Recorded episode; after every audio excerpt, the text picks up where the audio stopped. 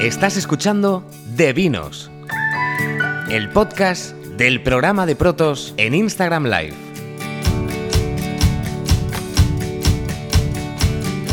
Vamos a dejar que vayáis entrando todos y, enseguida empezamos en este de vinos que me hacía mucha ilusión después del parón del verano, pues volver a, disfrutar de, de algo como esto. Eh, un botellón maravilloso llamado eh, Verdejo. Este es un Protos, este es de mis favoritos ahora todavía, durante los últimos, diría, 3-4 meses de mis favoritos, porque esto fresquito es una locura. O sea que sabéis que soy muy de tinto, del crianza, que me encanta, pero oye, esto incluso en invierno, con un buen pescado, es maravilloso. O sea que...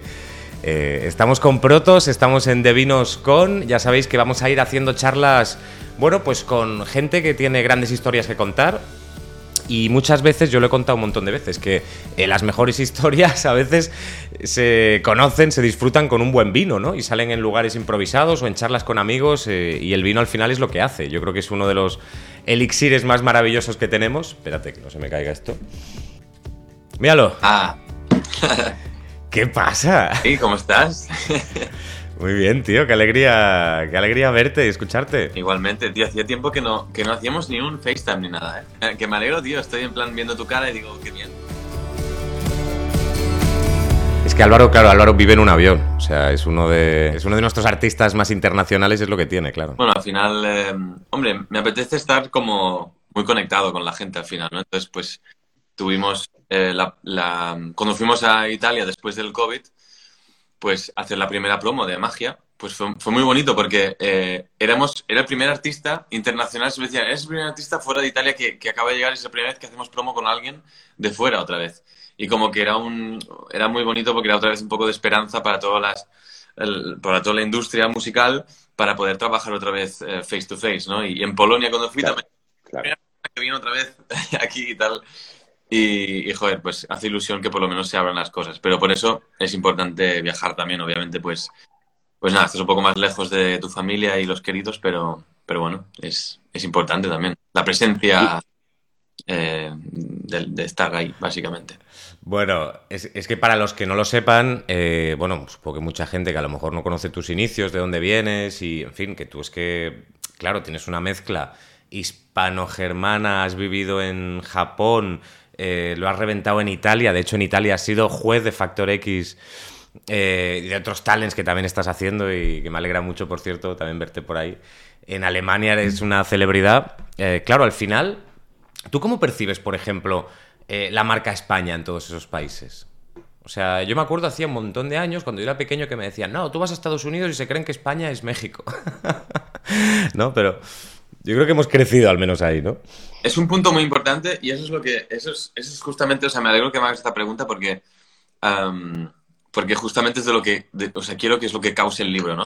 Quiero que cuando lo leas, porque es una, es una autobiografía, pero sobre todo eh, hecha porque em, la motivación fue este tipo de preguntas que haces tú ahora, que la gente tenemos conversaciones de diferentes países con diferentes culturas, intentando como, ¿sabes? Conversar de a partir de qué punto una persona es de un sitio o de otro sitio.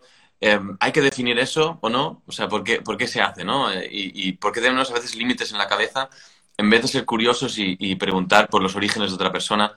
Hay veces que, que la gente pregunta, oye, ¿de- ¿y de dónde eres tú?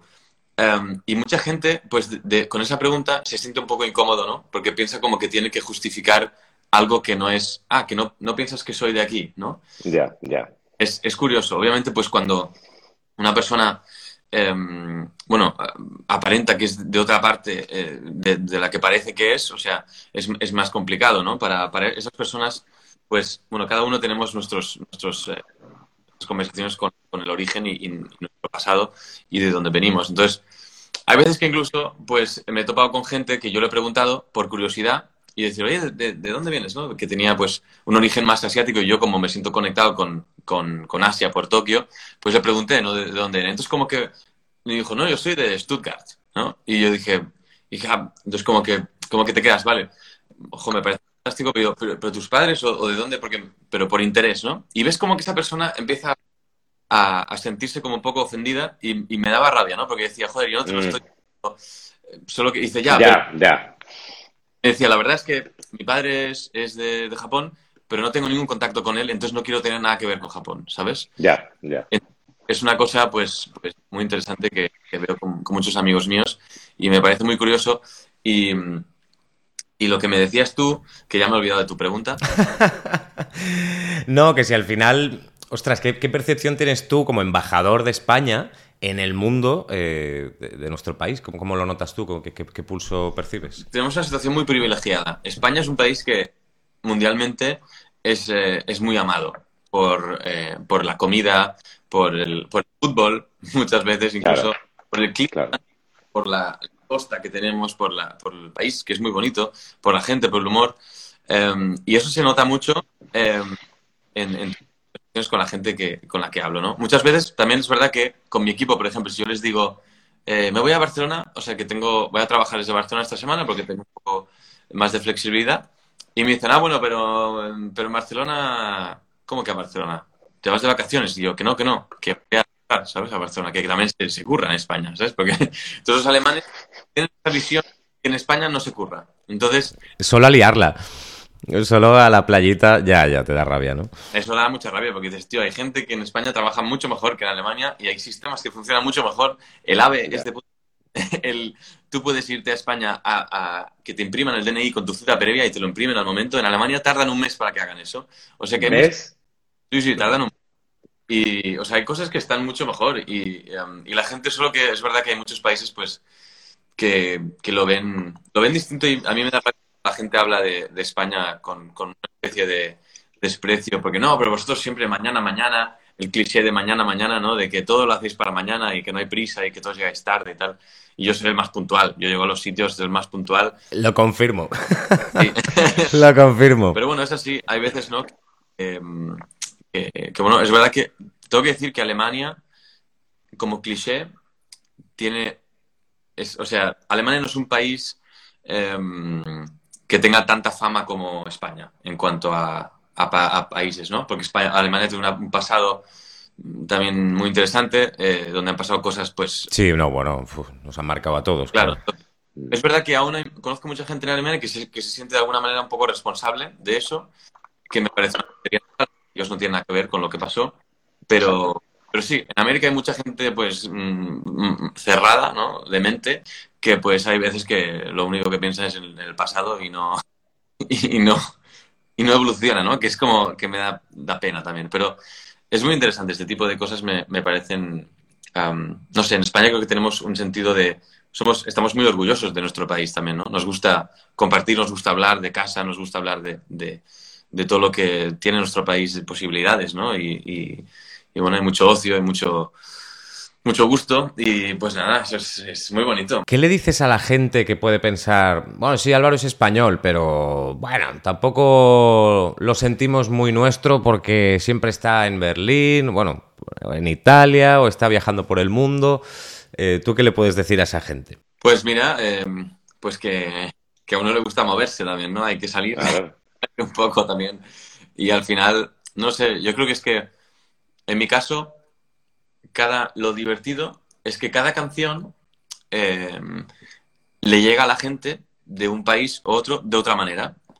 Entonces, por ejemplo, este año, Magia en Alemania y en España em, le ha llegado muy bien a la gente. No, no, y que, y que es muy guay eso que dices, además, ¿no? Que tú, por tu toque latino en las producciones que haces, que en casi todas están, eh, es verdad que es muy guay decir, joder, ¿cómo, ¿cómo le sentará esto a un tío de Stuttgart, no? O sea, ¿cómo puede recibirlo? Pero cada vez más, tú también lo estás viendo en el resto de Europa, Álvaro, que eh, ya no te hablo solo de la música urbana o el reggaetón en concreto, sino que el español está conquistando más Europa. Mm, eh, sí, ¿no? por ejemplo, en Italia un switch este año muy, muy radical que, que la gente italiana, los artistas italianos, están empezando a hacer música que suena muy latina, muy española, y, entonces, pues prefieren, o sea, entonces ponen, ponen más música nacional. Entonces, creo que la música en español ha perdido un poco eh, desde, desde este año en Italia. entonces, pues hay mucha gente que canta en italiano ahora, ¿no? O sea, de hecho, eh, Ana Mena, cuando está en Italia, pues canta en italiano. Sí, sí.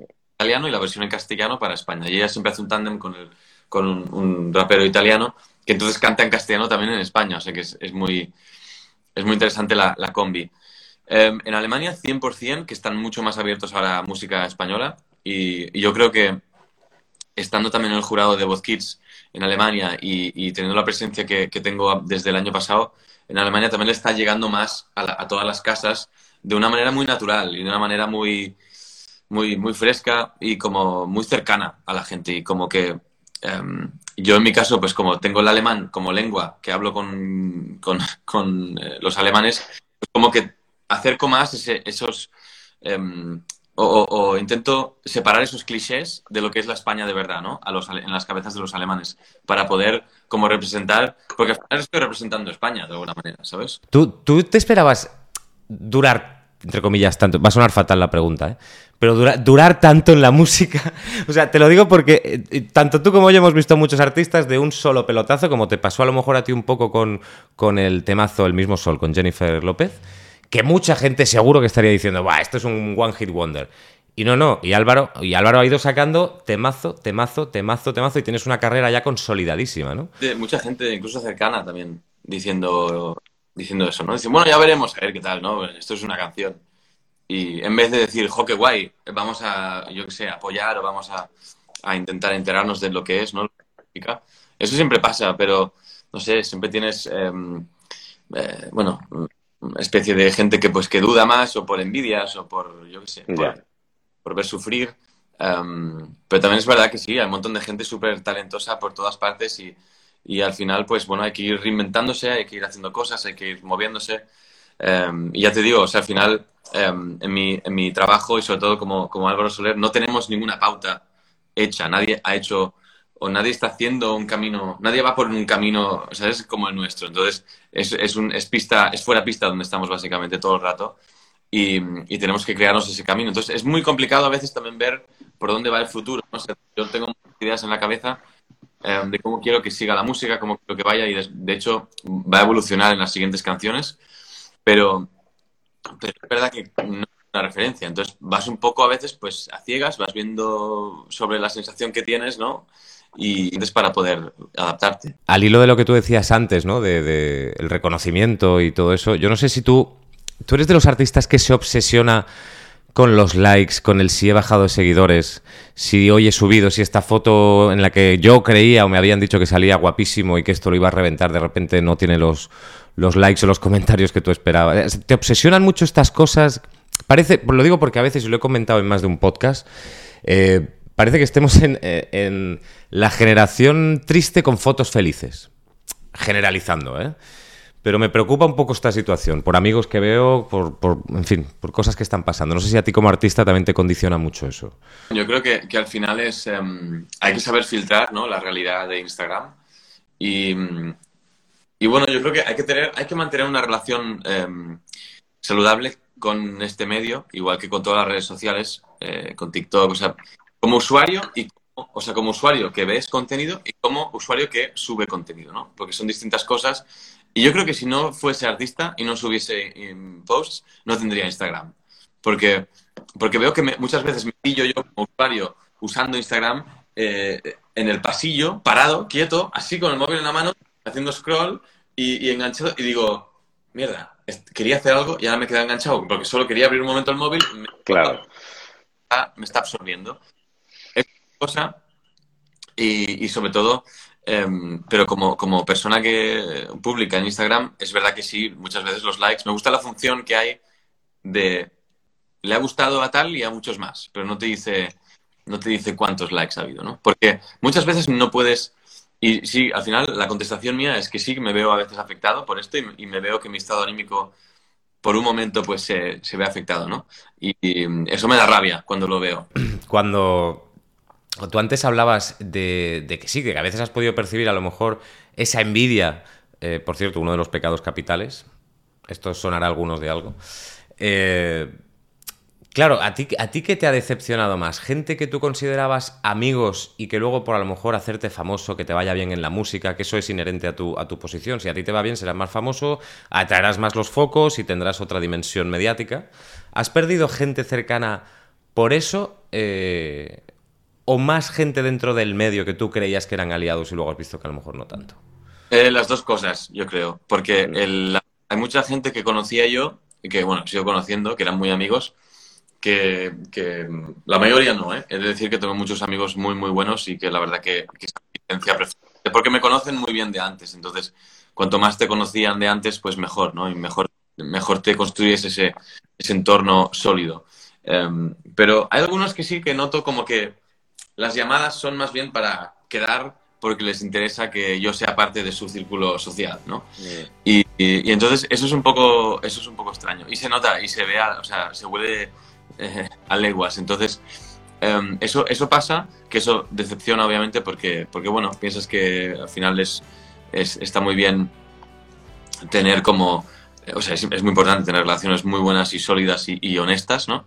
Y pues hay veces que, que, bueno, pues no es así, pero lo que pasa con la gente del mundo de la música, ahí sí que me cuesta mucho más. O sea, en el mundo de la música yo creo que tengo dos, dos amigos contados, eh, wow. de los que te puedas fiar 100%, ¿sabes? Como que, que sepas que están ahí por lo mismo. Porque dentro de la música y del éxito me he encontrado con mucha gente que, que mm, o sea, lo veo muy bien cuando ves a gente que está ahí por el éxito y no por la música, ¿no? Y eso pasa muchas veces. Entonces, hay mucha gente que, que, que está contigo en tu entorno musical eh, de, de, del éxito en festivales, en televisión, en entrevistas. Están contigo, pero notas ya que en realidad lo que más les mola es el éxito y no tanto la música. Y yo con esta gente pues me cuesta más conectar porque a mí lo del éxito es simplemente una consecuencia de, la música y del trabajo. Y noto cuando estoy con una persona que realmente ama la música y puedo estar horas conversando con esa persona y discutiendo y, y tocando y, ¿sabes? Entonces, eh, al final a mí, como me gusta tanto tocar tantos instrumentos y me encanta pues simplemente el, el moral, pues, pues, conecto muy bien con ese tipo de personas y, bueno, eso hace un filtro muy grande también, ¿no? Bueno, y qué honesto y que y, también es muy, yo creo que es muy interesante conocer también desde dentro, desde las tripas de la industria musical y en tu caso a nivel más internacional, pues este tipo de sensaciones y yo creo que a ti te humaniza también. Entonces, bueno, nada, gracias por tu sinceridad también y tu honestidad y, en fin, creo que, bueno, siempre es un gustazo, ya lo sabes, tío. Si conectar un Instagram Live contigo es como no tener una, una cámara o una pantalla. No, o sea, y también por, obviamente es que no, no, tú ya lo haces desde tantos años y, y sabes, sabes, o sea, eh, eres una persona que, que, lo hace muy natural, ¿no? Aunque tengamos la cámara puesta, pues es verdad que, que no parece que la, que la, tengamos y esto lo hace muy bonito, sobre todo con la gente también conversando, ¿no? Con todos. Yo al final no tengo, o sea, a ver, no me... Yo creo que ya, ya todo el mundo sabe, ¿no? Que, que podemos decir la verdad y no hay que, no hay que esconder ni nada. Obviamente una cosa es insultar a una persona, pero la verdad es otra cosa y está muy bien con el respeto y, y, y, con curiosidad. A ver si nos vemos la semana que viene. Sí.